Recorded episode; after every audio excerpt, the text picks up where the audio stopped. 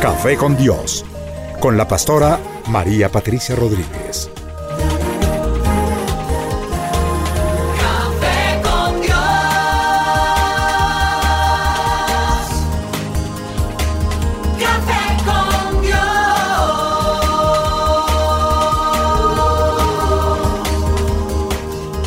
Comparte desde la sala de los pastores un café hablando de la verdad y revelación de la palabra de Dios. Un vivir diario de la Biblia en nuestros días, en compañía de la pastora María Patricia Rodríguez.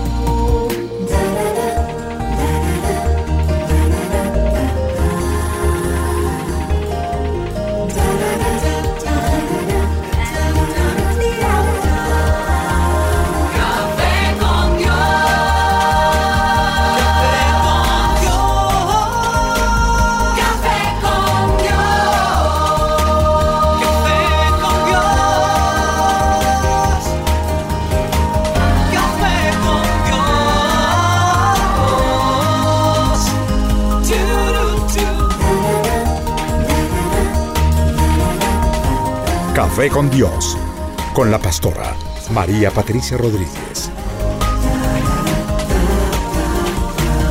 Café con Dios.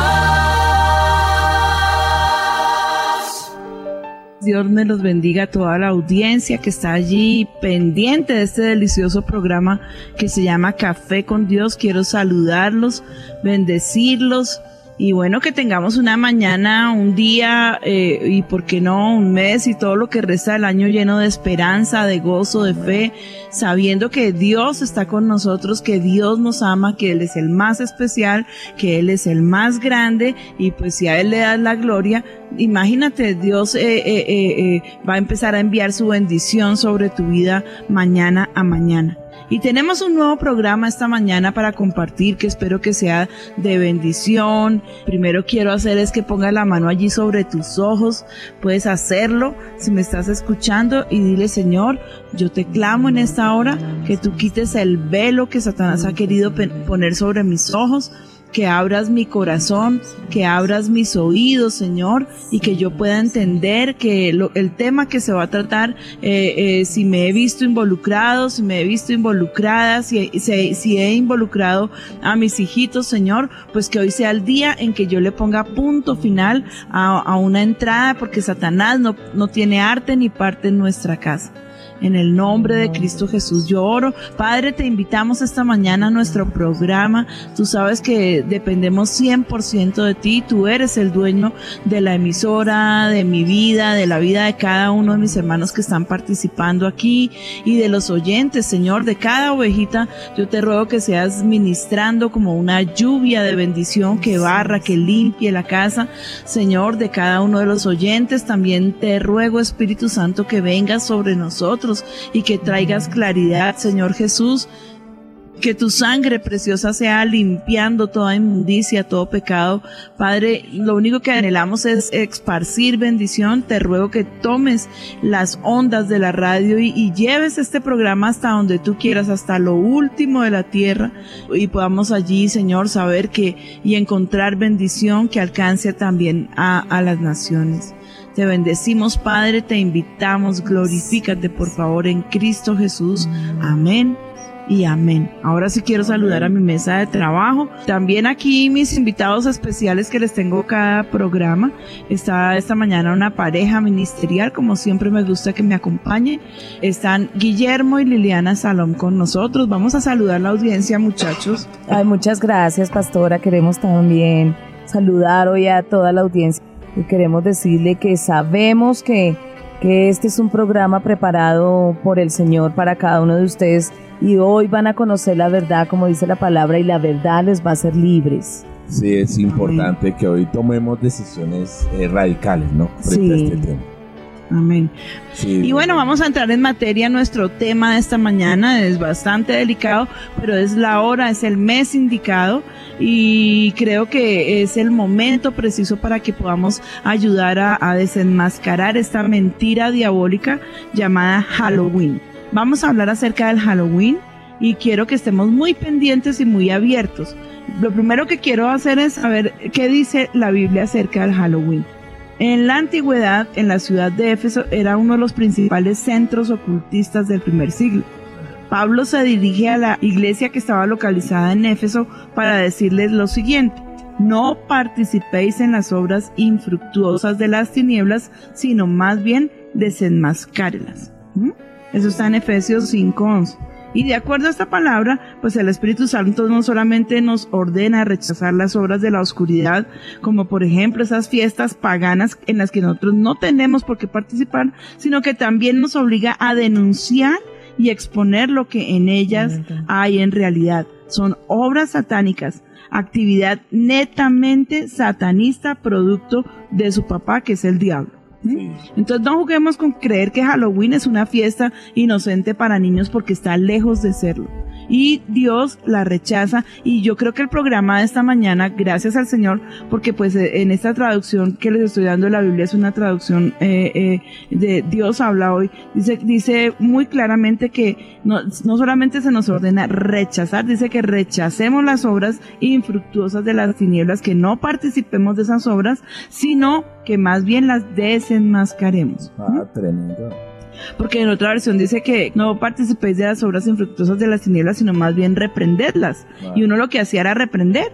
¿Sí? Ah, y pastor, Sí. aquí tengo un- la nueva versión internacional. Es chévere, dice, no tengan nada que ver con las obras infructuosas de la oscuridad, sino más bien denunciarlas. Ah, Ajá. tremendo. Tremendo. Eso es lo que vamos a hacer esta mañana. Sí. Denunciar que Halloween es una fiesta satánica, que es una fiesta que eh, se inventó Satanás para poder eh, tomar eh, ocasión con nuestros niños. Imagínense si, si no va a ser toda una astucia eh, programada por el diablo, porque si él logra coger lo más tiernito del alma de nuestros hijos, ahí ya los niños van quedando cautivos.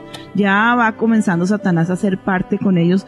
Y yo les quiero leer un testimonio que me encontré que me pareció sorprendente, pero lo voy a hacer mucho más adelante. ¿Mm? Sí, señor. Y luego nos encontramos otro texto con el que quiero batallar esta mañana y combatir este Halloween. Está en Deuteronomio 18, dice, no sea hallado en ti quien haga pasar a su hijo o a su hija por el fuego, ni quien practique adivinación, ni agorero, ni sortílego, ni hechicero, ni encantador, ni adivino, ni mago, ni quien consulte a los muertos, porque esto es abominación al Señor todo eso que son prácticas ocultistas tiene todo que ver en contra y no a favor de Dios. ¿Mm?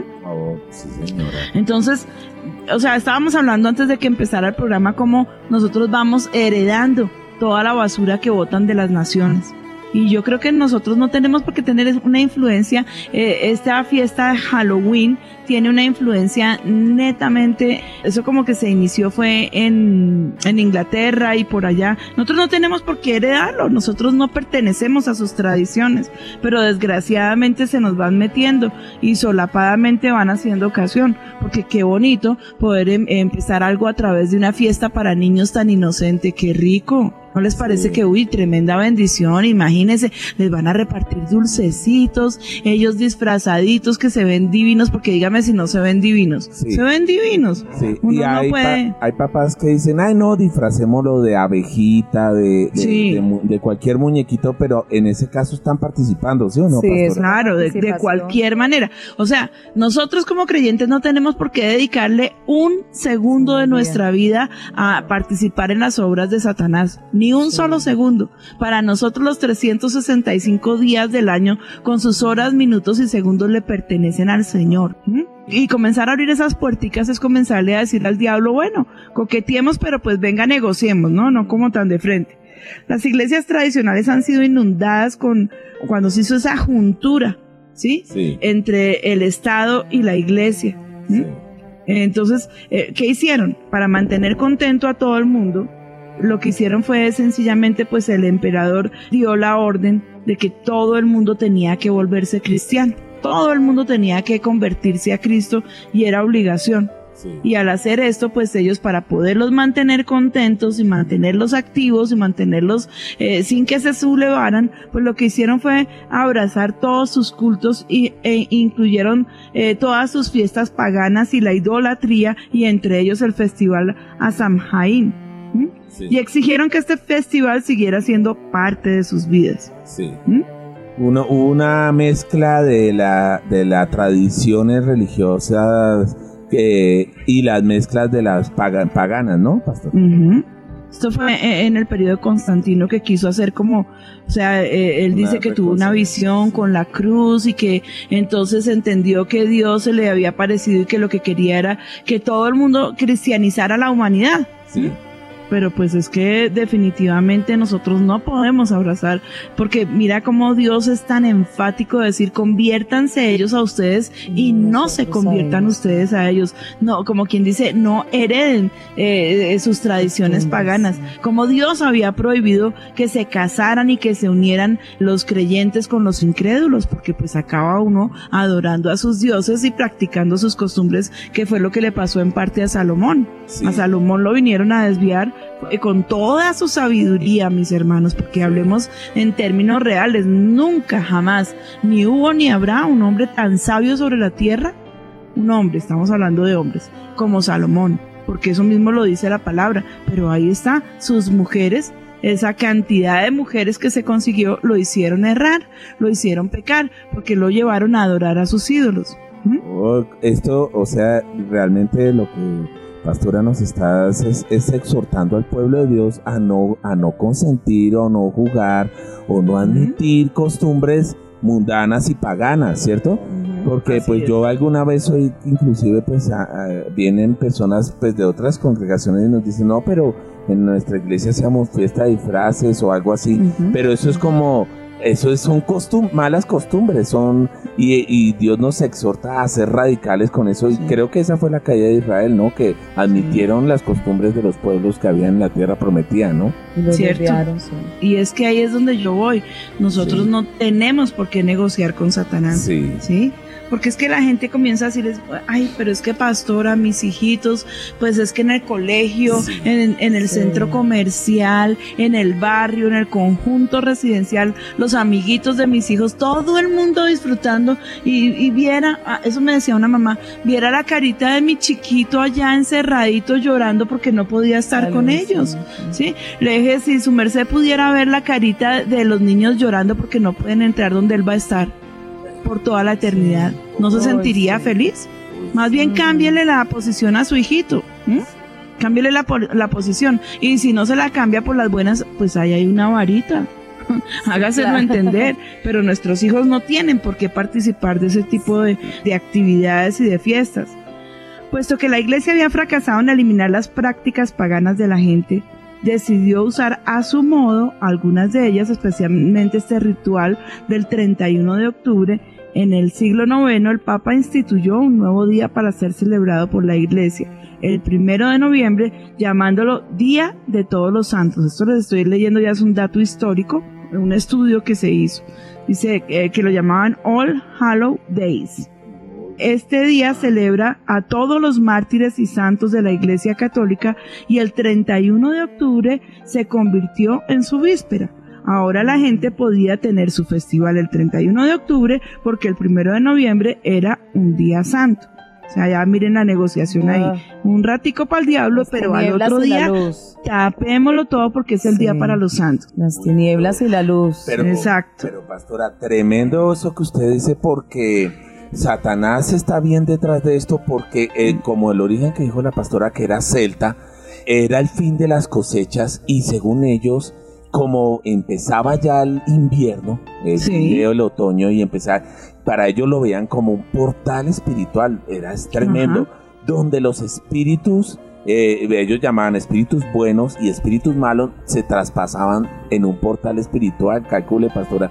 Por eso, por eso esto del 31 y el 1 de noviembre, mucha, el, el demonio inspira a la gente a, a buscar a hablar con sus antepasados, con su abuelito que se murió, con su pedirles a ellos según, eh, según A las la almas. mentira, sí, que les ayuden en esta tierra, pero mire la inspiración eh, tan, o sea, el diablo no es muy creativo, pero sí, sí disfraza las cosas. No, pero es que el siglos, ¿no? El trasfondo Guillermo es violento, Sí, es violento y es totalmente, o sea, es una super estrategia, por eso Sí. qué bueno que se hablan estos portales entre comillas Sí. para poder sacar de la ignorancia a la gente que No recurre a estas prácticas y que entiendan que detrás de esto está Satanás en persona, Sí. Dice, la cultura popular llamó a la celebración All Hallow Mass y con el paso del tiempo, a la tarde anterior del primero de noviembre se conoció como All Hallow Mass Eve, evolucionando poco a poco como All Hallows Eve, All Hallow E and Evening y finalmente Halloween. El nombre Halloween proviene del hecho mencionado anteriormente. Todos los santos en inglés era All Hallows eh, o All Holy. Con el tiempo se le agregó la terminación in, una abreviatura de evening que significa anochecer. Mm. Eh, momento en que comienza la festividad, de allí el nombre Halloween. Se hacían sacrificios a los dioses, especialmente al dios de la muerte, que eso es una fiesta Sí. muy fuerte en México. Es donde Sí. hacen panes, Sí, eh, trenzados especiales, sacrificios, vegetales. Bueno, es una cosa súper, súper fuerte.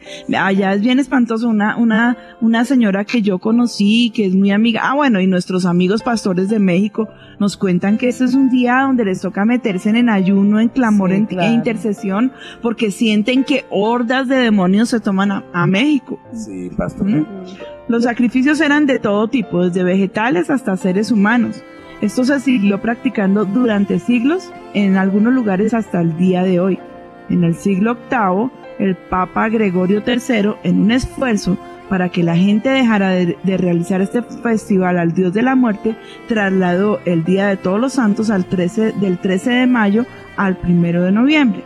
El Día de Todos los Santos honraba a los mártires de la persecución de Roma, pero no funcionó. Es que cuando sirve cristianizar una festividad pagana, Sí. lo santo y lo pagano jamás se puede mezclar. sí. Eh, Y, y menos cuando es diabólico. a- ¿Mm? ahí se puede decir, pastora, que lo decían con, como una estrategia política, ¿no? Ajá. Porque así se, como que se amainaba el pueblo y no buscan tanto rechazo a esa cristianización por decreto que hizo Constantino. Y, y- y fue, era una políticamente correcta, pero espiritualmente terrible, terrible. Sí, pues que mira lo que hacían los césares. El circo romano se creó fue para aplacar los ánimos del pueblo. Sí. porque los embrutecían a punta de trago y muerte y sangre en sus rituales diabólicos para que la gente no estuviera protestando por las debilidades que ya tenía el imperio romano, ¿sí? Yo me acuerdo, yo me acuerdo perfectamente, en una época de crisis fuerte de, de Colombia se les ocurrió a uno de los, de los, eh, de, eh, inclusive fue una mujer la que lo propuso, eh, que hicieran un campeonato de fútbol. ¿Con eso qué? Pues tenían entretenida a la gente, metida ya de cabeza en el fútbol y no pensando en, la problemática que estaba viviendo la nación. Mm, estrategias, estrategias que de verdad, créanme que son, son hilitos que se jalan y uno cae inocentemente, uno cae inocentemente, pero para eso estamos aquí esta mañana y el Señor nos ayude. El Señor te dé la sabiduría para entender, para abrir tus ojos, para que no pongas oídos allí, ay no, fanáticos, religiosos, se les fue la mano. A mí no me importa lo que la gente piense, lo que me importa es lo que Dios me mandó a hacer. Como se los Sí. digo cada vez que tengo oportunidad, Café con Dios, yo he querido que sea un programa de participación súper agradable, bien rico, pero no para entretenerlos, sino para ser edificados mutuamente. Por eso me gusta que participen a través del chat, me gusta que participen los oyentes que pueden llamarnos, porque pues interactuamos. Pero definitivamente Café con Dios yo sé que nació del corazón de Dios para edificación de su pueblo y espero que nunca perdamos ese rumbo. Y esta mañana, pues el Señor la orden que me dio muy tempranito fue que descubriera y desenmascarara. Y eso es lo que estamos haciendo aquí esta mañana. Amén. A desenmascarar las obras de las tinieblas. Sí, señor. Halloween es una tradición europea y se le atribuía a los celtas que era como una población antigua de Inglaterra, de, de Irlanda y del norte de Francia, pero eran, eran brujos, eran, tenían como esa fascinación por las cosas ocultas. Estos pueblos celebraban el último día de octubre, el fin de, de año, con el festival de Samhain, a quien consideraban como el señor de la muerte. ¿Mm? Los celtas creían que el Samaín permitía a las almas de los muertos que regresaran a sus casas esa noche y pensaban que demonios, fantasmas y gatos negros deambulaban por todas partes. Durante el, el festival de los druidas, quienes eran sacerdotes y maestros de los celtas, escúchenme bien porque aquí están los maestros de los brujos, o sea, brujos y hechiceros y, y toda esa inmundicia de sectas, dice, se ordenaba a los pobladores que encendieran una fogata en sus casas entre tanto que ellos encendían otra gigantesca en lo alto de las colinas. ¿Mm? Esto me toca leérselos porque pues es algo histórico que hemos venido acumulando para poder tener este programa Sí. y creo que es de interés porque nos abre los ojos a todos. Claro. Y uno le hace el paralelo actual y, oh, Dios mío, tremendo. Sí, o sea, eh, o sea, la astucia solapada como Satanás se metió en todo esto. Sí. ¿Mm? La palabra druida proviene del griego caudrus, que significa sabio del roble. El énfasis de las hogueras se debe a que los druidas tenían la creencia de que al quemar el viejo roble, éste reencarnaría en un sacerdote druida y en el roble crecerían plantas llamadas muérdago. Miren que aquí también comienzan a salir cosas que, que, que utilizamos para Navidad, como es el muérdago. Pero estas Sí. eran plantas que utilizaban ellos para el satanismo Wow. que se utilizaban para las ceremonias, ceremonias secretas. Ellos tenían la creencia de que eran uno con la naturaleza. Mm. Que también por eso, miren, miren cómo Dios comienza, gracias Señor, de verdad, por todo esto que hemos podido investigar y por la pastora Vicky y el pastor Iván que me ayudaron a, a reunir buena parte de este material. Sí, señora. Porque comienza uno a ver cómo todo comienza a, como a, como a ligarse Sí. y a tener eh, como un sentido. ¿Por qué nosotros estamos en contra del naturismo? Oh, ¿Mm? Claro. ¿Por qué estamos en contra del naturismo? Porque todo esto tiene una trascendencia y tiene como su origen. ¿Ustedes no han visto a los naturistas? Sí. Ay, ellos Sí. todo es peace, love, eh, eh, salvemos al mundo. Eh, eh, yo estoy de acuerdo que tenemos que cuidar Sí. eh, la naturaleza. Pero en 100% Romanos de Dios exhorta que no hay que adorar a la creación, sino al Pero- creador. creador. pero ellos son adoradores de la creación, Sí. ¿sí? E ignoran al creador en su gran mayoría. Y todos estos eh, remedios naturistas tienen su origen en esto, en plantas, en creencias, en rezos que hacen sobre ese tipo de plantas y de remedios que se inventan que para poder curar a la gente. Y seguramente que tienen al- algún agente curativo porque pues de, de las plantas es donde científicamente los laboratorios y los Sí, médicos y la gente, o sea, la gente que está preparada y calificada para ello, pues tienen que extraer parte de esos ingredientes Sí. para crear eh, los medicamentos. Pero atribuirles poderes sobrenaturales ya es otra cosa, ¿no? Y eso es Exacto. lo que hacen los naturistas. Que, y también la homeopatía, Uy, en parte Sí. que, que, que viene con lo mismo, ¿no? Porque Sí. yo digo, o sea, ¿qué dice el homeópata? Eh, la creencia del homeópata es, eh, número uno, eh, tú tienes que creer en el medicamento. Sí. Si tú no crees en el medicamento, no te curas. La Yo me fe. pregunto, si cuando yo tengo un dolor de cabeza y me tomo una aspirina, yo no estoy creyéndole a la aspirina. No te, le pongo fe, uy, sí, aspirina, me vas a hacer. No, yo me la tomo y la aspirina me cura. Es más, hablemos no, no de una persona que está consciente, hablemos de una persona que está inconsciente, gravísima y a la que tienen que medicar y, y transfundir. Ella está privada. Tal vez está en coma, pero los medicamentos comienzan a actuar. Sí. Porque esa es la idea, no, no tiene el, el- el enfermo que creer en ellos, sino pues sencillamente que se los apliquen y los medicamentos harán lo suyo, claro, de la mano del Señor. Sí. Pero, eh, o sea, es como, como, como que comienza uno a ver cómo Dios saca por aquí, saca por allá y comienza a mostrar el trasfondo de todas estas prácticas ocultistas.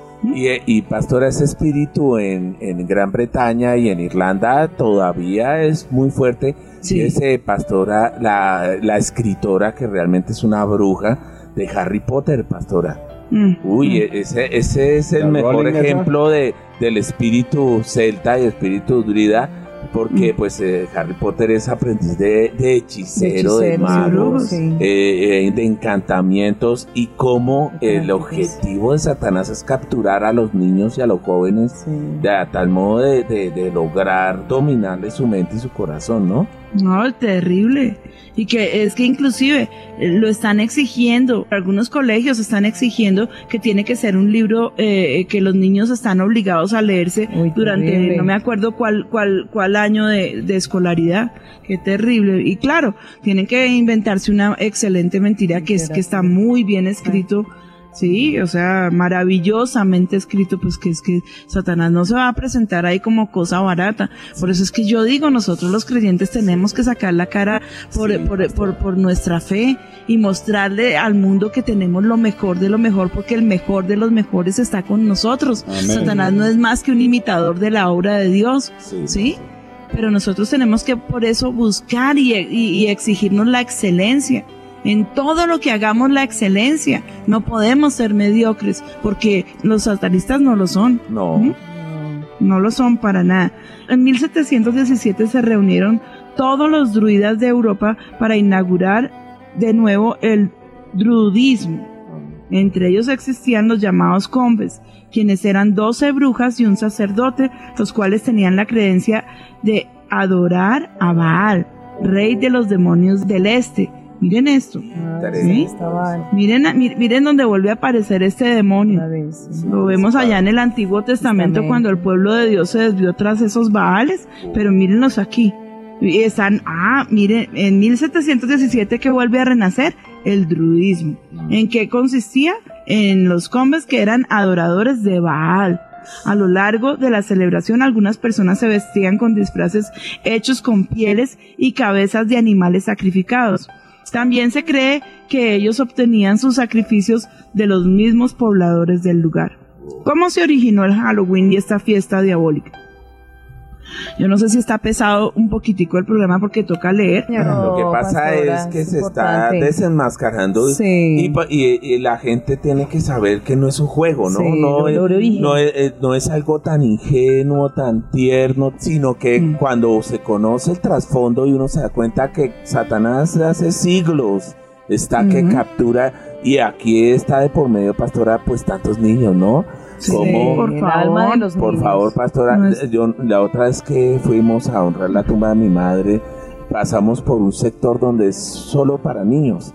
Y me impresionó tanto que en las tumbas tienen muñequitos de Nicopor de, de infantiles, Disney, sí. de Disney y de y de Yu-Gi-Oh! Había uno que me impresionó harto porque Yu-Gi-Oh! tenía una espada clavada en la tumba y yo decía, uy, mire, Como ahí si está cómo Satanás sí sabe a qué está jugando y qué objetivo es el capturar el alma desde Sí, los niños, el de, el, de, el de educar a los niños al ocultismo, porque qué más se puede pensar de sí. eso. Ujú. Y la pastora ahorita hablaba acerca de, de todos estos disfraces y se cree que realmente ese uso de, de trajes y máscaras de las que hablaba ahorita la pastora se debe a la necesidad en el mundo espiritual de ahuyentar espíritus inmundos y que el propósito es que ellos adopten la apariencia de, de con todos estos disfraces, aún hasta diabólicos y todo, para evitar supuestamente ser dañados por, por el diablo, ¿no?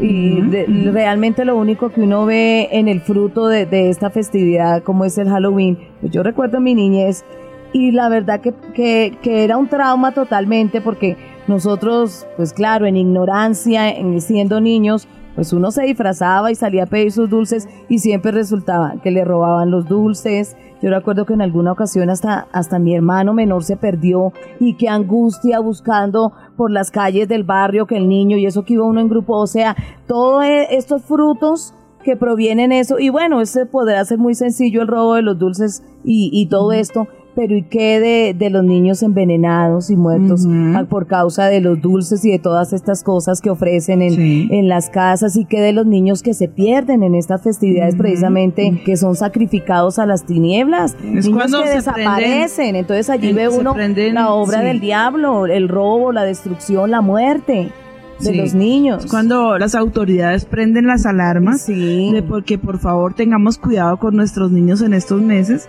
Y me acuerdo que, que los servicios de inteligencia en Colombia fuertemente estuvieron haciendo publicidad en años anteriores para que cuidáramos a los Sí, niños. a los niños. Porque la desaparición de niños en este mes, y no, o sea, y es que no es desaparición y vuelven y aparecen, no, es Nunca que más. son sacrificados a. Satanás. Y mire cómo hemos tomado también como la tendencia a disfrazar a los niños de animalitos, ¿sí? Sí.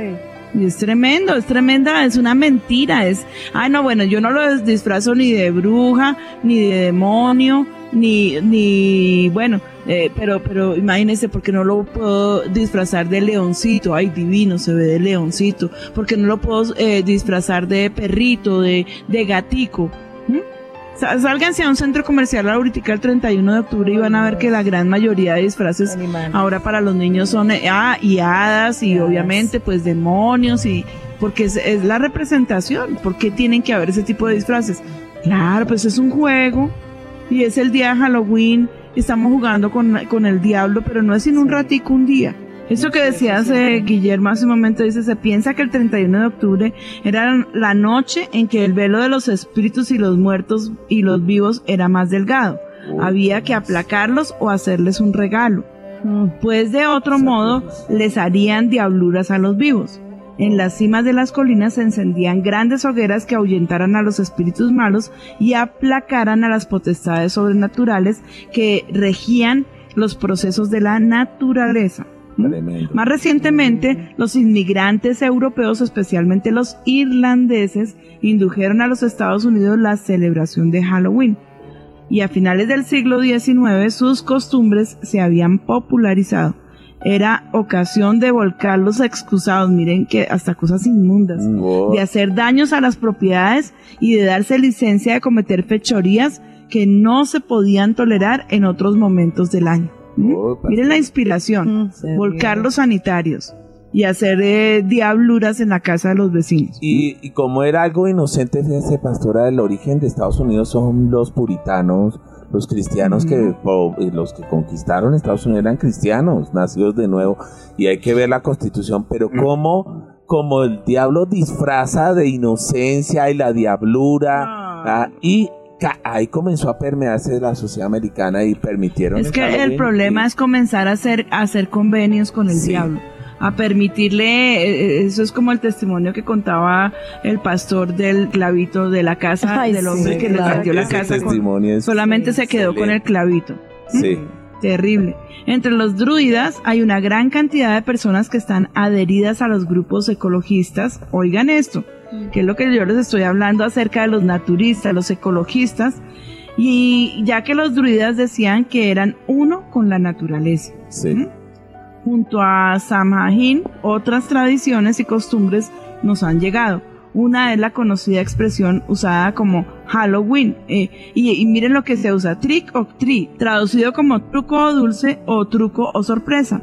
Aunque sus orígenes no son muy claros, conocemos dos leyendas tradicionalmente difundidas a través de los años. Una de las leyendas dice que las personas van de aldea en aldea exigiendo que se les entregue una especie de pan en forma cuadrada con pasas que llaman torta para el alma o pastel de los difuntos. Esa es una costumbre que se tomó mucho en México, como les estaba diciendo. Sí. Mientras más tortas para el alma recibían los solicitantes más oraciones a favor de las almas de los parientes fallecidos, ellos prometían. Y la ignorancia aquí es no entender que los muertos ya no tienen más parte con este mundo. No importa cuántas veladoras, eh, sacrificios, ofrendas les lleves a las almas, porque ya no tienen más parte con este mundo. Donde Dios las puso, allá van a pasar la eternidad. Tú decides aquí en la tierra dónde vas a pasar la eternidad, si con Dios o con Satanás. No hay camino intermedio. Esa mentira del purgatorio, un día nos vamos a proveer de mucha información para poder también desmentir en la existencia de ese lugar. Para Dios no existe sino el bien y el mal. Y para Dios no existe sino el cielo y el infierno. Ese lugar, ese purgatorio no existe. Que de ahí tú puedes tomar las almas y comenzar a, rezar para que salgan y vayan derecho al cielo. Mentiras. Esa es una otra mentira satánica. La otra leyenda nos habla de las visitas de ciertas hadas procedentes del extranjero esa noche. Con frecuencia a las hadas que se les dejaba una ofrenda de leche u otro alimento en las afueras de los hogares, de manera que el propietario pudiera recibir bendiciones de parte de algunas buenas personas. El año siguiente, lo anterior se asemejaba en el presente a la falsa enseñanza de sembrar una semilla de dinero para obtener una cosecha de bendición para nosotros mismos. Adicionalmente, en la noche de Halloween muchos hogareños dejaban un plato de comida o cena destinado a alimentar a los espíritus que habían partido. Tremendo. Otra tradición perteneciente a Halloween o Noche de Brujas es el Jack Lantern, lámpara de Jack, linterna primitiva construida con un vegetal, que ahí es donde viene la costumbre de la calabaza, en la cual se coloca dentro una brasa o carbón encendido. La luz atraviesa la calabaza por medio de unos agujeros en forma de rostro de calavera o de bruja y su origen también se basa en dos posibles tradiciones. Una de las leyendas dice que originalmente los irlandeses tallaban nabos o remolachas en forma de lámparas o faroles para representar las almas de los muertos o de los duendes liberados de la muerte. En Norteamérica los inmigrantes irlandeses no pudieron encontrar nabos disponibles para ser tallados como lámparas de Jack. En su lugar encontraron abundantes calabazas. La siguiente leyenda corresponde a un individuo de nombre Jack que lograba engañar y atrapar al mismo Satanás al acorralarlo en un árbol. Después de, realiza- de realizar un trato con el diablo, lo podía dejar ir libre. Jack seguiría su vida normal, dice el relato, pero al morir se le impediría la entrada al cielo o al infierno. O sea, ¿dónde se va a quedar? En el purgatorio, ¿cómo Sí. no? enteramente vengado entre ambos mundos. Concluye el relato que el diablo, ofreciéndole a Jack una brasa procedente de las llamas del infierno, a fin de ayudar a Jack a alumbrar y encontrar su camino. Jack dispuso la, la brasa dentro del espacio hueco de un nabo y construyó un, far- un farol para alumbrarse su destino.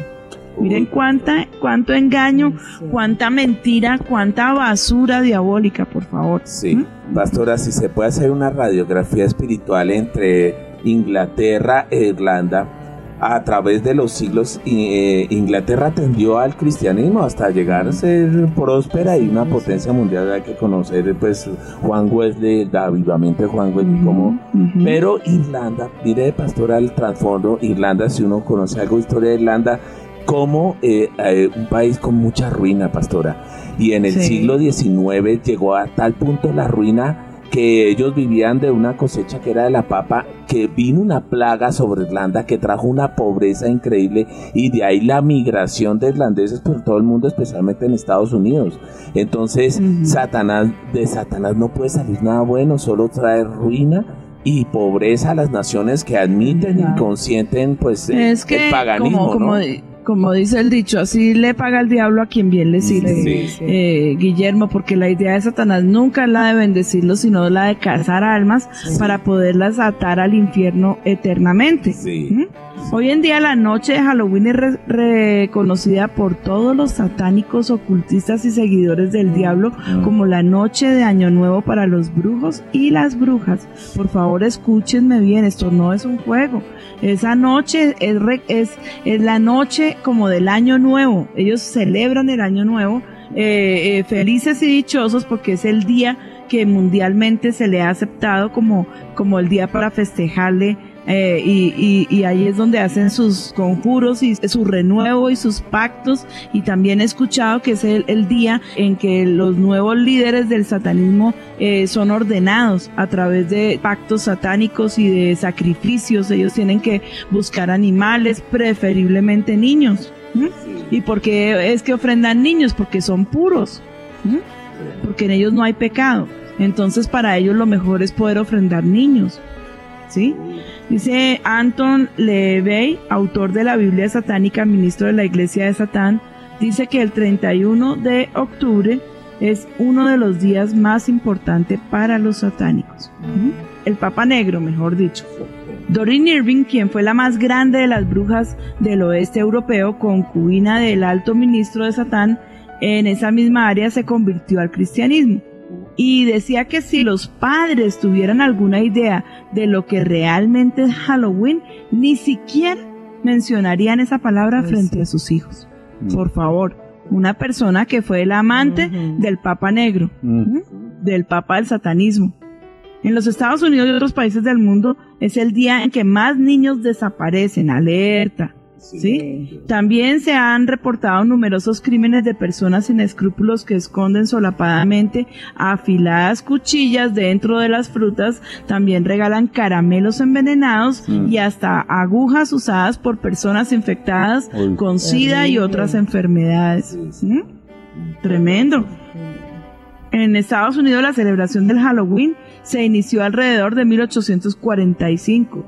Existen indicios que de que antes de esa fecha los peregrinos que llegaron a ese país provenientes de Europa habían prohibido dicha celebración, pero en el año de 1845 miles de inmigrantes irlandeses inundaron Nueva York Sí. a causa de la escasez de papas, lo que estabas diciendo, Sí. Guillermo. Fueron ellos los que trajeron consigo aquella vieja fiesta religiosa de los sacerdotes galos llamados druidas, la cual gradualmente se propagó para el resto de, nuestros países. ¿Mm? Sí. Bueno, Entonces, yo creo que aquí, o sea, lo que yo quería con, con este primer segmento de nuestro programa era abrirle los ojos a todos nuestros oyentes Sí. que entendieran que en esto no hay un juego y que definitivamente nosotros los creyentes no tenemos por qué participar ni siquiera un instante Un de poquito. semejante fiesta diabólica. Yo me acuerdo cuando no éramos pastores, nuestros pastores tuvieron la disyuntiva y como la presión de grupo de todos los padres diciendo, bueno, pero ok, no, sal- no saquemos los niños a la calle a gritar tricky tricky Halloween, a, a buscar dulces en la calle para protegerlos y cuidarlos, pero tampoco les neguemos la posibilidad de divertirse porque es que eh, resulta que es que uno se convierte y todo se vuelve malo. Eran como las formas de presionar a los pastores.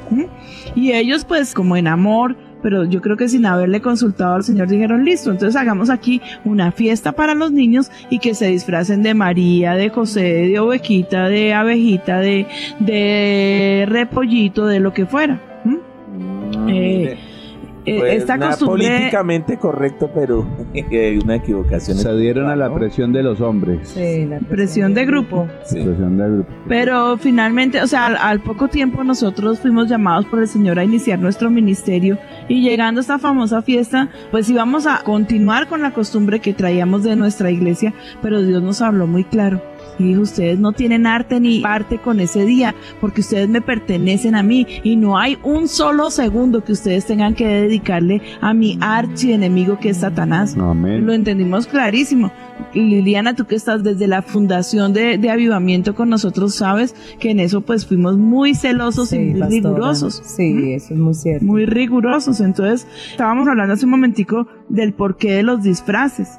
La gente se disfrazaba era para poderse esconder de los demonios. De los Estabas comentando eso, ¿no, Lili? Sí, sí, pastora, que realmente lo de los disfraces en las calles y todo eso era sencillamente para que ellos pudieran protegerse de los demonios y para que no cayeran las maldiciones sobre ellos. Pero imagínense, pero uh, fíjense en la mentira, porque dice una protección de los demonios cuando re- realmente eh, la maldición y todo eso está viniendo sobre ellos por la propia práctica de esa fiesta, por darle culto a las mismas tinieblas en ese día. Entonces es, lo, es la dualidad del, del engaño del diablo. Ah, no, pues tú te disfrazas y entonces vas a ser libre de todas eh, poder de las tinieblas y todo eso, pero al mismo tiempo hacen partícipes a los niños a quienes se están atando y eh, pues trayendo destrucción, muerte sobre ellos, atándolo el mismo diablo. Mi pastora. Abriendo la puerta para Sí. que desde pequeñitos comiencen a tener prácticas, Prácticas, ocultistas sí. Sin tener ni idea de lo Ni que están haciendo. sí, Yo me acuerdo no- que nos salíamos por el barrio, era muy sano, uno se podía salir a la calle, y era cuando uno jugaba soldado libertado. No creo que todas las niñas, pero como yo soy la única mujer de, en mi casa y era la menor, o- y sigo siendo, ¿no? Eh, cuidadito. Sí. Pero, pero entonces pues me tocaba salirme a jugar con ellos o definitivamente no hacer nada. Sí. Entonces podíamos jugar soldados libertados, golosa, eh, rin rin, corre, corre. Bueno, Ah, y también esa hacíamos por ahí nuestras, nuestras cositas malas, Sí, era bueno. como era eso, pegar chicles en los timbres, pero no pasaba nada porque, porque definitivamente era muy sano, no había droga, eh, y Era el grupo pues Bogotá, era, ¿no, pastora? Era muy sano, era, era eran eh, ciudades pues que no estaban tan contaminadas o no estaban contaminadas. Pero yo me acuerdo que Halloween uno se iba gritando tricky tricky Halloween, dame dulces para mí. Eh, si, si no hay dulces para mí, se te, se te tuerce la nariz. Sí. sí. Entonces uno, O sea, póngase uno a analizar lo que uno estaba haciendo. Era el triqui o el trueque. O sea, Sí, o me da un dulce trato. O lo o si no el trato aquí es que yo lo maldigo. Como maldigo, sí. Entonces, imagínese todo un grupo de muchachitos por la ciudad eh, gritándole a Satanás triqui o trueque. ¿Mm? Sí, tremendo. Tremendo, eso no, eso, ustedes no, no, no ven ahí la connotación Claro. tan, tan tremenda que ¿Cómo, tiene, no hay cómo el diablo imita la confesión, la declaración y la, el, pro- el- el casi profetizarle a la gente, no, mire, si usted no me da, mire, esto le va a venir, fíjese. Pero cómo- aparte de todo, Guillermito, dado de la boca de los niños que son santos, Claro, que son es que preciosos. el diablo es que lo que más, yo creo que lo que yo. Yo- miren, a mí algo que en la iglesia me quebranta de verdad es ver a, a cuando los pequeñitos levantan sus manitos y se quebrantan. Mm. Yo digo, ¿qué sentirá el Señor con esa adoración? Sí. Por Dios. Por eso bien dice la palabra que de los niños reino y de la boca de los que maman, ¿sí? Él perfeccionará la alabanza de, de esas goticas y nosotros llevándolos a proclamar, a hacer una proclamación satánica sobre sus vecinos y sobre la ciudad, en todas las ciudades de Colombia, multipliquemos esas voces que júbilo no puede sentir Satanás. Claro. Fiesta, pero mejor dicho, dichoso, venturoso de poder atar a nuestros pequeñitos para que vayan y digan cosas que son adoración para Él. ¿Mm? Ojalá eh, y Dios quisiera que más bien hiciéramos una proclamación con nuestros niños, un día de proclamación, ellos eh, yendo de lugar en lugar bendiciendo la, Pues, la ciudad. Pues Dios mío. que hablaba la pastora me acordaba, pues, que que chévere en Navidad un coro navideño de niños, pues yo pienso, pensaba en eso y sería muy chévere, ¿no, pastor? Sí, una exaltación a Cristo de los niños. De los wow, niños, sí. tremendo. Sí. Tremendo. Entonces, pues yo creo que definitivamente, pues este es el momento de abrir los ojos. Sí. Tú puedes tomar aquí la decisión. O tomas definitivamente la palabra que te estamos dando. Estamos escorriéndote el velo, mostrándote cómo definitivamente Satanás está metido. Esa es una fiesta eh, totalmente rendida a Satanás y permites que tu hijo participe o definitivamente lo guardas y lo proteges para que nunca se contamine. Nosotros perdón. lejos de participar en esto, pues desde, la, desde el tiempo de Martín Lutero, él declaró el 31 de octubre como el día de la Biblia. Ah, sabio, ¿no, pastora? Y Sí, Martín Lutero tremendo. estaba quebrantando o empezando a quebrantar esas tradiciones paganas, ¿no? Ajá. No, yo creo que él, él- él consciente de eso que pasaba, pues declara un día santo para combatir. Démonos cuenta cuánto hace que nosotros estamos festejando el día de la Biblia. No hará más de tres o cuatro años. Sí. ¿Sí? ¿Y por qué razón? Porque estaba totalmente allá escondido, porque pues... Pastora, lo, este programa que de la pastora es, es claramente lo que el pastor una vez, eh, eh, una, eh, es una ilustración que él hizo, de, ¿se acuerda, pastora, del veneno? Que uno no puede coger una botella de veneno y ponerla rosadita con florecitas Sí. Ajá. y decir eh, líquido peligroso o líquido, ¿cierto? Amable, sí. O- uno- y tenerla ahí en la casa. No, las cosas hay que llamarlas como son y hay que ponerle Sí, la calavera sí. y decir veneno, peligro. Muerte. manténgase alejado de, de plantas, de alimentos, de niños. Y ese es el Halloween, ¿no? Es un veneno peligroso que no es un juego, ¿no? No, y lo que Sus pasa es que los niños, ellos creen y se impresionan Claro. terriblemente. Sí. Ellos se, se impresionan. Yo, yo sé que podemos hacerlo. Yo me acuerdo que el lema de nuestro hijo Juan Sebastián siempre fue lo que le agrada a Jesús y lo que no le agrada a Jesús. ¿Te acuerdas, Lili? Sí, señor. Y él era, ese era su tema. No, sí, Esto le agrada. no le agrada a Jesús. Y él cuando veía a los niños así disfrazados decía, mami, eso no le agrada a Jesús. Y cuando llegaban a timbrar a mi casa, eh, para los niños para pedir dulces, él salía y les decía, esto no le agrada al Señor. Jesús, vete para tu casa, les decía, salía y les decía. Y nunca jamás estaba pidiendo, ah, yo quiero dulces ese día, o que uno le tuviera una bolsa especial de dulces, no. Nosotros lo que le armábamos era, les armábamos a nuestros hijitos el altar familiar Amén. y pasábamos riquísimo y orábamos y los poníamos a dar batalla. Me acuerdo todos los niños estaban ahí alrededor nuestro batallándolo y cubriendo a los niños de Colombia con la sangre de Jesús y aprendieron a dar guerra y aprendieron que era malo y que de eso definitivamente no participaban. Y yo me yo me acuerdo, mis hijos pequeñitos y Juan y chiquitico, ellos veían, eh, eh, eh, eh, o sea, esos disfraces y esto, no, y ellos decían, uy, no, qué horrible, eso definitivamente no, no, no, no puede estar con nosotros. Sí. Y lo veían como malo. Sí. Eso es lo que tenemos que hacer. En cambio de buscarle distracción a los niños para que no se traumaticen, el libre desarrollo de su personalidad Ah. y toda esa basura diabólica. No, mis hermanos, siéntense ni abran de los ojos. O sea, hay una, yo me acuerdo cuando yo llegué en los Alcázares, nunca olvidaré, yo estaba allí a- a- a- orando en las, esas noches con Jesús. Y yo me acuerdo de, de- de Juan Sebastián, eh, la pastora como lo vestía con sus tiranticas y todo, marchando con su banderita.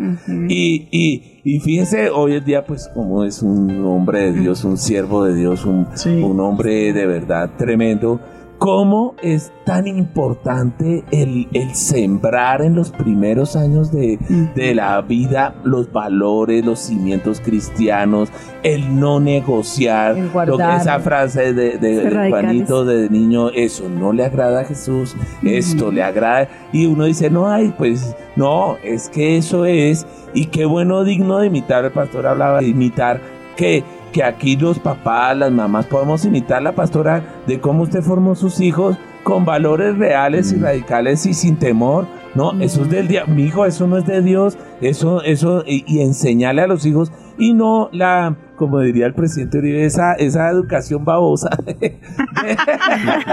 de, que, ay no, pero es que es lindo, pero, ay, pero ¿qué pero tiene ¿qué de malo? Ay, Ay, sí. pero es que en el jardín nos Ser dijeron que si no iba disfrazado, Sí. iba a ser, esas son las amenazas. Ay, no, a mí me han venido los papás, "Ay, pero ahí yo lo voy a disfrazar de, de abejita. Y yo, pero no, pero hermano, es blanco, es negro, ¿usted qué quiere?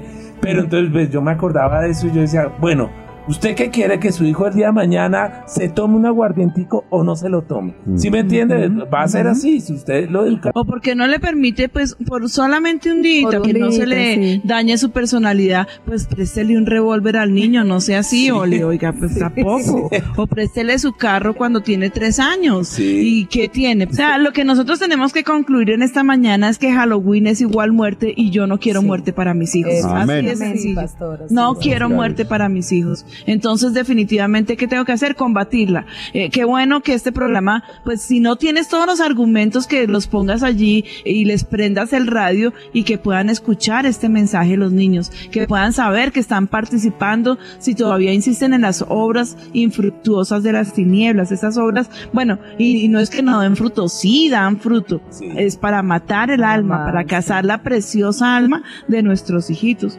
Uno no celebra sino aquello que admira, ¿o no? Sí, Sí, claro. señora. De verdad. ¿Qué celebración, eh, a qué celebración vamos? Pues a algo que yo admiro, a algo que me gusta muchísimo, algo que me agrada, algo que para mí, ah, o sea, como que ha marcado mi, mi tradición y mi descendencia. ¿Sí? Pero si Dios me abre los ojos y ya todos los que me están escuchando son, sin, son, son- ya, ya no pueden decir, no, es que pequé por hierro, porque pecar por, por, por error también es pecado delante de Dios. Sí. Pero esta mañana estamos aquí para desenmascarar las obras de las tinieblas, ¿sí? Entonces no tienes disculpa y no tienes que negociar con tu hijito, tienes que sentarte y decirle por qué no puedes participar de Halloween. ¿M? Y más bien llevarlos a que, a que comiencen a clamar, a que comiencen a orar, a que den guerra espiritual. Yo no, no, no, no, no sé, Lili, si te acuerdas un día que estábamos ahí en el servicio y la reunión estaba pesada, porque hay reuniones que son difíciles. Teníamos el grupo de adoración que se llamaba Jálica.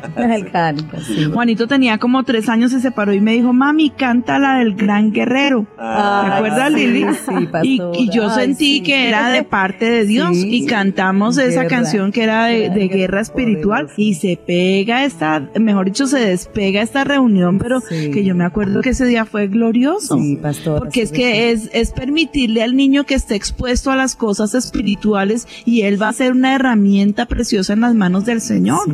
Fundaste la fortaleza, dice la Biblia de los niños y de los que maman. Fundaste la- Exacto. Y fíjate, estamos hoy recordando, ¿no, pastora? Sí, tremendo. Tremendo y como una educación cristiana a, sus- a los hijos de uno los afecta para el resto de su vida tremendo. Exacto. Y qué bendición. O la otra parte, o dejarlos expuestos a Satanás y pues ellos van a vivir y a morir por las cosas que tú le permitas creer. Ah, que porque es que eso era lo que se practicaba aquí en mi casa. No, por favor. Mm. El 31 es el Día Mundial de la Biblia. 31 de octubre, Día Mundial de la Biblia. Este 31 de octubre fue el día en que Martín Lutero clavó sus tesis allí en la La iglesia. iglesia. ¿sí? Sus 91 tesis en la iglesia y de allí se derivó y se quedó como el Día Mundial de la Biblia. Entonces, pues yo digo, más bien hagamos eso. Eh, el 31 de octubre reunámonos con los niños, hagámosles un altar Amén. familiar y regalémosles un poco de porciones de la Biblia. ¿O qué tal si dedican ese día para bendecirlos? También. Búscate textos bíblicos bien preciosos que, pues, por favor, lo que hay son cantidades de textos Sí. para que se los puedas dedicar a tus hijitos, ¿sí? Y entonces que, que con papá y mamá o si la mamá está solita con sus niños, pero que te dediques a proclamar sobre ellos palabras de bendición. Ahora no los vas a tener ahí ocho horas hasta que le cojan tirria porque es que a veces No, que somos imprudentes. ¿no? Sí. Sí, entonces cortica, una enseñanza cortica y dos o tres textos con que bendigas a los niños y páralos a que den guerra y a que oren por los niños de Colombia y por los niños de las naciones para que el Señor los cubra con su sangre Amén. preciosa. Qué bueno, porque miren cómo ellos sí pueden adquirir Sí. la, la, la posición adecuada. ¿Cómo? Enseñándoles. En Sí, cambio, que estén lamentándose por no poder participar, que se sientan ofendidos porque los inviten a participar. Esa es la actitud correcta. Es hacerles ver las cosas como son. Es de llamar a las cosas por su nombre. Sí. A la mentira, mentira. A la verdad, verdad. A lo bueno no lo puedes llamar malo y a lo malo no lo puedes llamar bueno. ¿Mm? Sí. Es que, pastor, a todos se les prohíbe. No, se les prohíbe lo malo. Nuestros hijos tienen que aprender a hacer el bien hasta que se les convierta en una costumbre. Esto decía la mamá de, de- de Juan Wesley, que fue una mujer muy sabia, muy, muy sabia. Tenía 19 hijos y crió hijos para Dios. Entre ellos, pues estaban Carlos y Juan Wesley, que fueron los creadores de un movimiento que se hizo mundial, que trajo avivamiento a Inglaterra, que fue el metodismo y que continúa hasta nuestros días y que salvó a Inglaterra de caer, de caer en una guerra como, como si cayó Francia Sí. y de caer en una ruina. Estaban en una, en una época de, que se puede decir, de oscurantismo y bestialidad, pero por causa que se levanta, que levanta Dios esta pareja de hermanos para sacudir realmente a Inglaterra con un avivamiento que alcanzó hasta lo último de la tierra y, y hasta nuestros días, pues es porque les enseñaron a hacer los buen- lo bueno. Su mamá toda, todas las semanas sacaba una hora mínimo para estar con, con cada uno de sus hijos y vigilar por el estado de sus almas. Sí, una mujer. Y si tú vuelves costumbre eh, que, que tus hijos aprendan lo bueno, y si se los vuelves en una disciplina, ellos más tarde, por elección, harán lo bueno Sí. porque no tienen opción para hacer lo malo. Es como cuando a un niño se le enseña a cepillarse los dientes antes de irse a dormir, obviamente cuando se levanta, y ya no tienes tú que cuando el niño tiene 40 años llamarlo y decirle, mi nené se lavó los dientes. No, ya él lo hace porque se le volvió en un hábito. Entonces tienes que enseñarle las buenas costumbres a tu hijito hasta que se conviertan en, en un hábito para ellos. Amén. Y luego cuando tengan que decidir, no van a decidir por el mal. ¿Mm? Es- Esa, esa es la posición que tenemos que tomar como padres, porque el Señor, mis amados hermanos que me están escuchando, nos va a tomar cuentas a nosotros por nuestros hijitos. Por muchas cosas que te afanas, por muchas cosas que te preocupas, eh, eh, Dios no te va a tomar cuentas, pero por tus hijitos sí. Si te subiste un kilo, si te estiraste una arruga, si cambiaste el carro, eh, si esto, si aquello. Bueno, son cosas que, que, que para ti pueden ser importantísimas, pero Dios definitivamente no te va a tomar cuentas de eso. Debemos preocuparnos por lo, por lo eterno. Sí. ¿Mm? Y ahora que habla la pastora de Susana Welly, qué, qué bueno el- esa costumbre, ella de- les dedicaba, les dedicaba un, un día especial o unas horas especiales, pero solo y, el y la hija o el hijo, ¿no? Se quedaba con ellos. eh, eh, eh, dedicándole a ver cómo está el estado del alma, qué chévere, ¿no? Es una Ujú. costumbre tremenda. Tremendo. Y la verdad es que de alguna manera yo lo he seguido con mis hijos Sí. y, y yo veo que ha sido una Sí, tremenda bendición. Queremos abrir las líneas telefónicas, el chat está, pues ya hay cantidades de personas haciendo preguntas y participando de nuestro programa de esta mañana. Pastora, que Dios la bendiga. Necesito eh, hacerle dos preguntas. La primera es que mi hija tiene 14 años y ella estudia, eh, en el colegio le mandaron que leyera un libro que se llama Por todos los dioses. Y en el capítulo 10 hablan de la diosa Atenea, le mandaron que se vistiera como ella, que a- como ella, y ella anoche estaba triste y me decía, mamá, yo hablé con la profesora y yo le dije que yo no quería, y ella me dijo, bueno, te sacas un uno y pierdes la materia. Esa es una pregunta porque ella está muy, o sea, ella es- le da como, como temor de pronto, ella ha ocupado los primeros puestos, pero no quiere, o sea, no quiere como meterse en el cuento y yo le he dicho, yo he orado por ella, le he dicho, mamita, eh, revístase la armadura de Dios y dígale a la profesora, pero ella dice que tiene temor. Esa es una pregunta. La otra pregunta es, mi hijo le regalaron un disfraz de conejito, pero la verdad pues él lleva como unos 4 o 5 años que no lo tiene. ¿Es malo tener ese, eh, esa, o sea, eso es un bal para Dios? Bueno, Claudia, gracias por tu participación. Las preguntas número uno, la niña, eh, la profesora no le puede imponer nada, porque tú todavía tienes una acción de tutela que puedes poner en contra, porque ella tiene que respetar su credo. Y si ella le dice que es cristiana y que los cristianos no, no participamos de ese tipo de actividades, tienen que respetarla. Puede ser que se gane más de un lío, pero ella va a aprender a defender, a enfrentarse y a defender su fe. Y eso no es malo, eso es una gran bendición. Número dos, yo recuerdo cuando mis hijos mayores, pues que, que no, no estaban en el colegio cristiano y empezaba esa fiesta de Halloween, pues yo el 31 de octubre definitivamente no los mandaba al colegio. ¿Sí? Y me llamaban, pero ¿por qué los niños nunca? Porque no, nosotros los cristianos no participamos. Y para que el colegio no se sienta mal y mis hijos no se sientan mal, sencillamente no los mando al colegio el 31 de Amén. octubre. Entonces, pero claro, de, también surge la pregunta que el, vesti- el colegio está vestido de brujas, arañas, gatos, calabazas, telarañas y todo tipo de inmundicias porque pues es que hay lugares donde los visten y otros donde los revisten, ¿no? Entonces, y que hacen la, la casa del terror y que no sé cuántas y que participar es lo máximo y que no sé qué.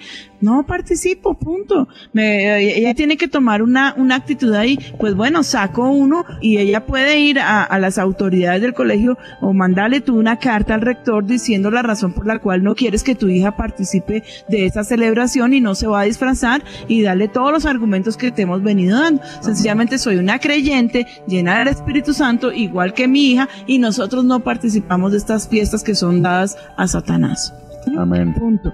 Eh, Por Yo sé que se de le, conciencia. Claro, claro, libertad de conciencia. Y la otra parte con el niño, pues eh, bótale el disfraz porque para qué lo guardas. O sea, yo no veo qué sentido tiene de pronto, eh, eh, no sé, eh, como que cogieron, eh, voy a, a hablarles de, de un ejemplo escabroso. ¿Sí? Y mataron a tu hijo en tu casa con un cuchillo que tenías en la cocina y tú lo guardas de recuerdo. No, ¿cuál? No, si produjo muerte y trae maldición, sácalo y bótalo a la caneca. Es que ni siquiera se lo regales a nadie. Sí, porque a veces decimos, ay, no, pero es que qué pecadito botarlo tan lindo. Más bien, venga, se lo regalo a mi vecino. Entonces, no me maldigo yo, pero sí maldigo a mi vecino. No, sácalo y bótalo. Ese es el mejor consejo. Amén. Demos paso a otra llamada. Pastora, Dios me la bendiga. Eh, saludos de mi esposo, los amamos con todo el corazón. Gracias, por ser nuestros padres. Eh, pastora, lo siguiente es que el día- en el jardín van a celebrar el Día de la Familia, pero justo cae el 31 de octubre. Mm, queremos saber con mi esposo si ese día debemos ir o no. Y la otra pregunta, ellos tienen, esta semana ha sido la semana del tren de la alimentación. Mañana tienen que ir con un antifaz de cualquier fruta. También deseo saber si debo llevar al niño o no, pastora. Muchas gracias. Bueno, hija, si el día de la familia que estableció el colegio tiene que ver con Halloween, pues lo mejor es que ustedes no participen, definitivamente no participen. Y el niño no, pues no lo envíes al colegio, no lo mandes para que no tenga que ir a ponerse máscaras y disfraces. Sencillísimo. No, lo- no dejes que tu hijito participe de esas cosas. Es, eso, eh, a mí me parece que es la actitud correcta que tenemos que tomar. Amén. Eh, algo del chat, niñas, Nos escribe César y dice saludos especiales a la pastora y a toda la mesa de trabajo. Su pregunta es que él estudia diseño de modas, trabaja para una empresa y resulta que en esta época en la universidad le piden que haga un trabajo relacionado con la fecha. Tiene que diseñar un disfraz y en la empresa pues también le piden que participe de alguna forma y su pregunta es qué debe hacer. Pastora, yo fui a mí, yo soy diseñador gráfico y cuando trabajé en la agencia de publicidad me dijeron, mi hijo tiene que, por su trabajo, hay una cuenta de licor, de, tengo que hacerle publicidad al whisky, al aguardiente, de una marca en especial. Y yo le dije a mi jefe, no jefe, yo soy cristiano, yo no lo hago. Ese día me gritó, me se echó de la oficina. No me echó el trabajo porque Dios no me quería Porque el Señor tenía todavía. Pero ahí sí que el- el- el- este señor diseñador, eh, diseñador de moda, pues que se amarre los pantalones y diga, no, yo soy cristiano, yo no hago eso.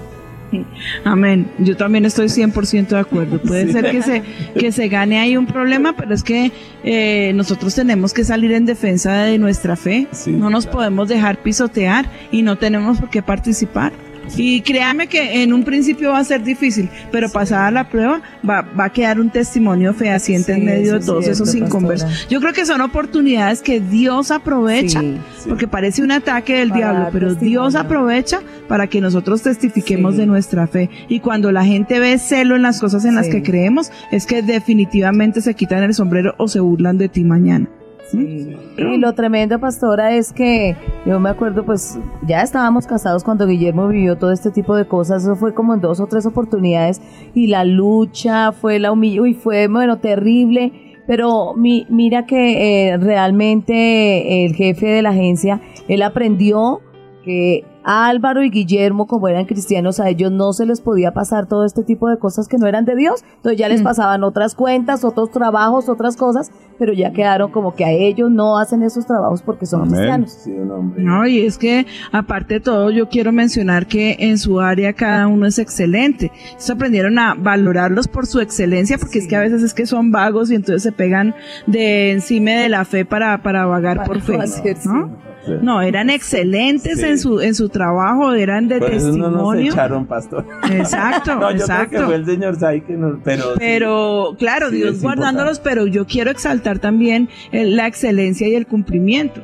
Entonces era un testimonio por todos lados. El hombre estaba a riesgo de perder dos muy buenos empleados que tenía y decidió, pues no, mejor no los sacrifico, sino que las, esas cuentas las manejen otra gente. Bueno, aquí me quiero cerrar con un testimonio que me encontré porque creo que pues como que coge y cierra todo lo que hemos estado hablando. Se llama Mejor no charles con él. ¿Has oído hablar del cazador que estaba acechando por el bosque en busca de un oso? Después de una larga búsqueda, finalmente alcanzó a ver un oso peludo grande, de pie, comiendo frutillas y olfateando el aire. El deportista alzó su rifle, apuntó y comenzó a apretar el gatillo.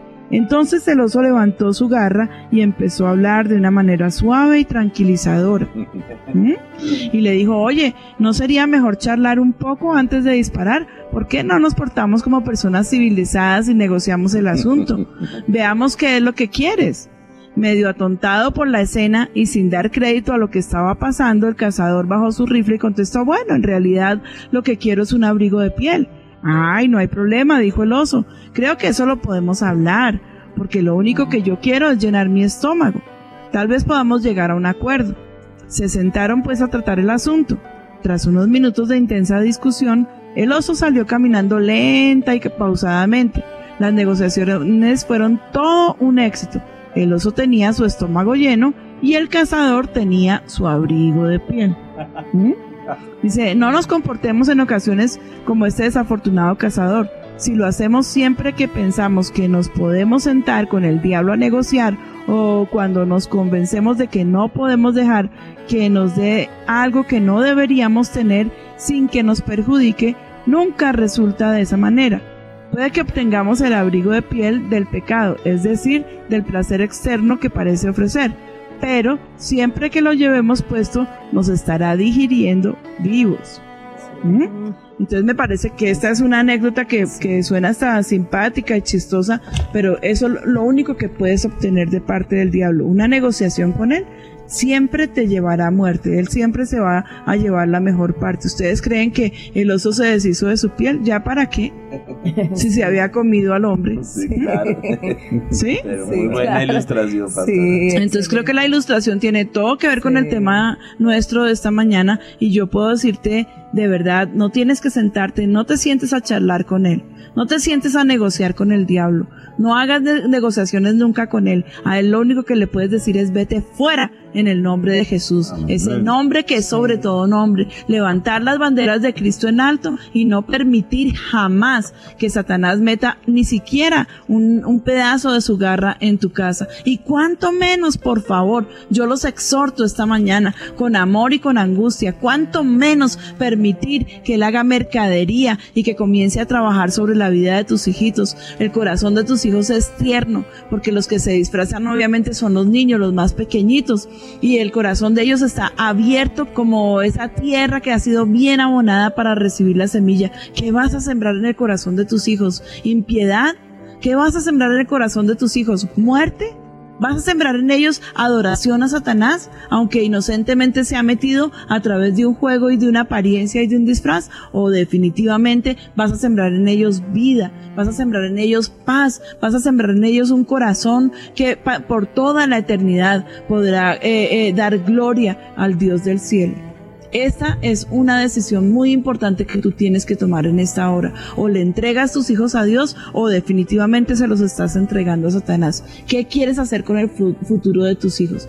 Creo que pueden haber cientos de miles de preguntas. Sé que el computador está lleno. Sé que el chat también está lleno de gente que quiso participar. Les amo con todo mi corazón. Fue un programa de poca intervención porque era eh, necesario poder abarcar el tema con, eh, o sea, al máximo que me fuera posible.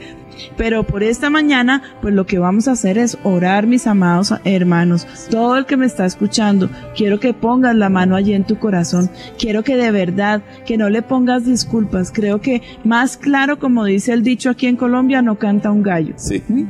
Más claro de verdad. Y pues bueno, la orden que el Señor me dio fue de desenmascarar las obras de las tinieblas. No podemos participar de ellas, tenemos que desenmascararlas. Padre, yo te clamo que a través de las ondas de la radio, a través de este programa que tú nos permites tener, a través de este café con Dios, los ojos de mis hermanos aquí en Bogotá, en Colombia y en las naciones de la tierra, donde quiera que nos estén escuchando, sean abiertos. Padre, quita el velo, por eso te lo pedí al principio del programa. Yo te Padre. ruego, Padre mío, que seas poniendo, Señor, también el oído, que, que esté totalmente afinado a tu voz, Señor, a tu palabra. Pon tu temor, Señor, sobre los padres de familia. Pon tu guarda, Espíritu Santo, yo te clamo que seas haciendo cobertura, Señor Jesús, tú que entregaste tu vida por nosotros, que viniste, Señor, y hiciste una obra preciosa allí en la cruz del Calvario, que no pueda quedar allí mutilada por causa de una fiesta para Satanás. Y Señor, yo te pido que este día se convierta en el día de la Biblia, 31 de octubre, famoso por ser el día de la Biblia. Y estas obras infructuosas de las tinieblas las reprendemos. Padre, yo te clamo, saca a luz a través de todos los medios, como sea posible, la verdad y el trasfondo que trae un- un- una fiesta pagana, diabólica, como eh, satánica, como es el Halloween. Que Señor, dejen de verla como una fiesta inocente, Padre. Y yo te ruego que tú hagas eh, reversar todo esto y que, y que, y que, Señor, los padres de familia sientan pánico y temor de, de exponer a sus niños, aunque sea por un segundo, a participar de estas fiestas infructuosas, de estas fiestas paganas, de estas fiestas diabólicas que no tienen nada que ver con nosotros, Señor. Déjanos entender que tu palabra fue, es muy clara cuando nos dijiste, no se conviertan ustedes a ellos, sino que ellos, Ellos. se conviertan a nosotros, Padre. Endereza nuestro camino. Yo sé que los oyentes que están allí pendientes te aman, Señor, y te pedimos, Padre, que te, que te muevas poderosamente, que traigas liberación, que traigas restauración, autoridad sobre los padres, sabiduría y, Señor, en el corazón de los niños tu temor. En el nombre de Cristo Jesús te lo clamamos. Gracias te damos, Señor Jesús. Gracias, Espíritu Santo, porque yo sé que estás moviéndote a través de las ondas para llevar eh, eh, eh, salvación, Señor, a muchos hogares y quitar la ignorancia de en medio de nuestro corazón. Te bendecimos, Señor, en el nombre de Cristo Jesús. Amén y amén. No sé si alguien aquí en la mesa de trabajo quiere añadir algo. Eh, pastora, un cambio de costumbres.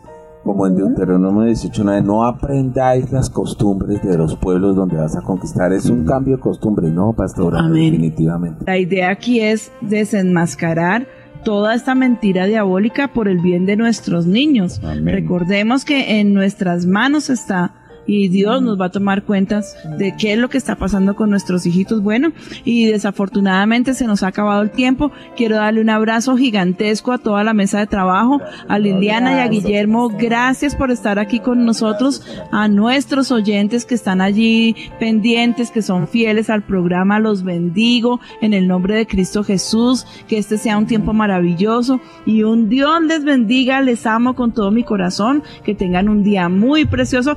Acuérdate de sonreírle a alguien y decirle Dios te bendiga, que puedes cambiar muchas vidas solamente regalándoles una sonrisa.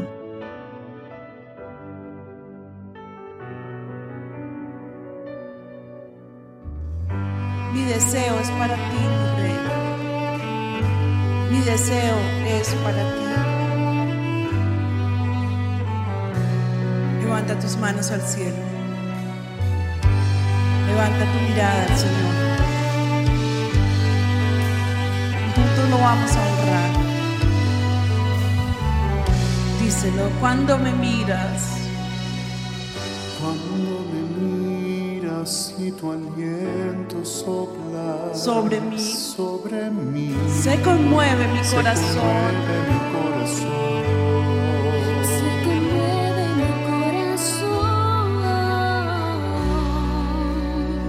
Cuando me miras,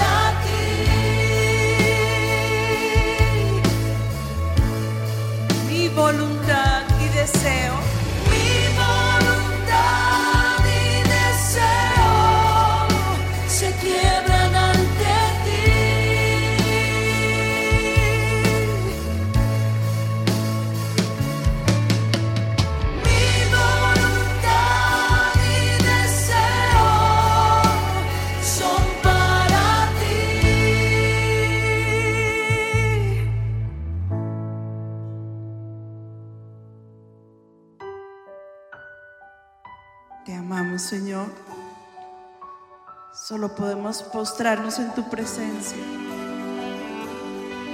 y dejar que tú seas todo en nuestras vidas.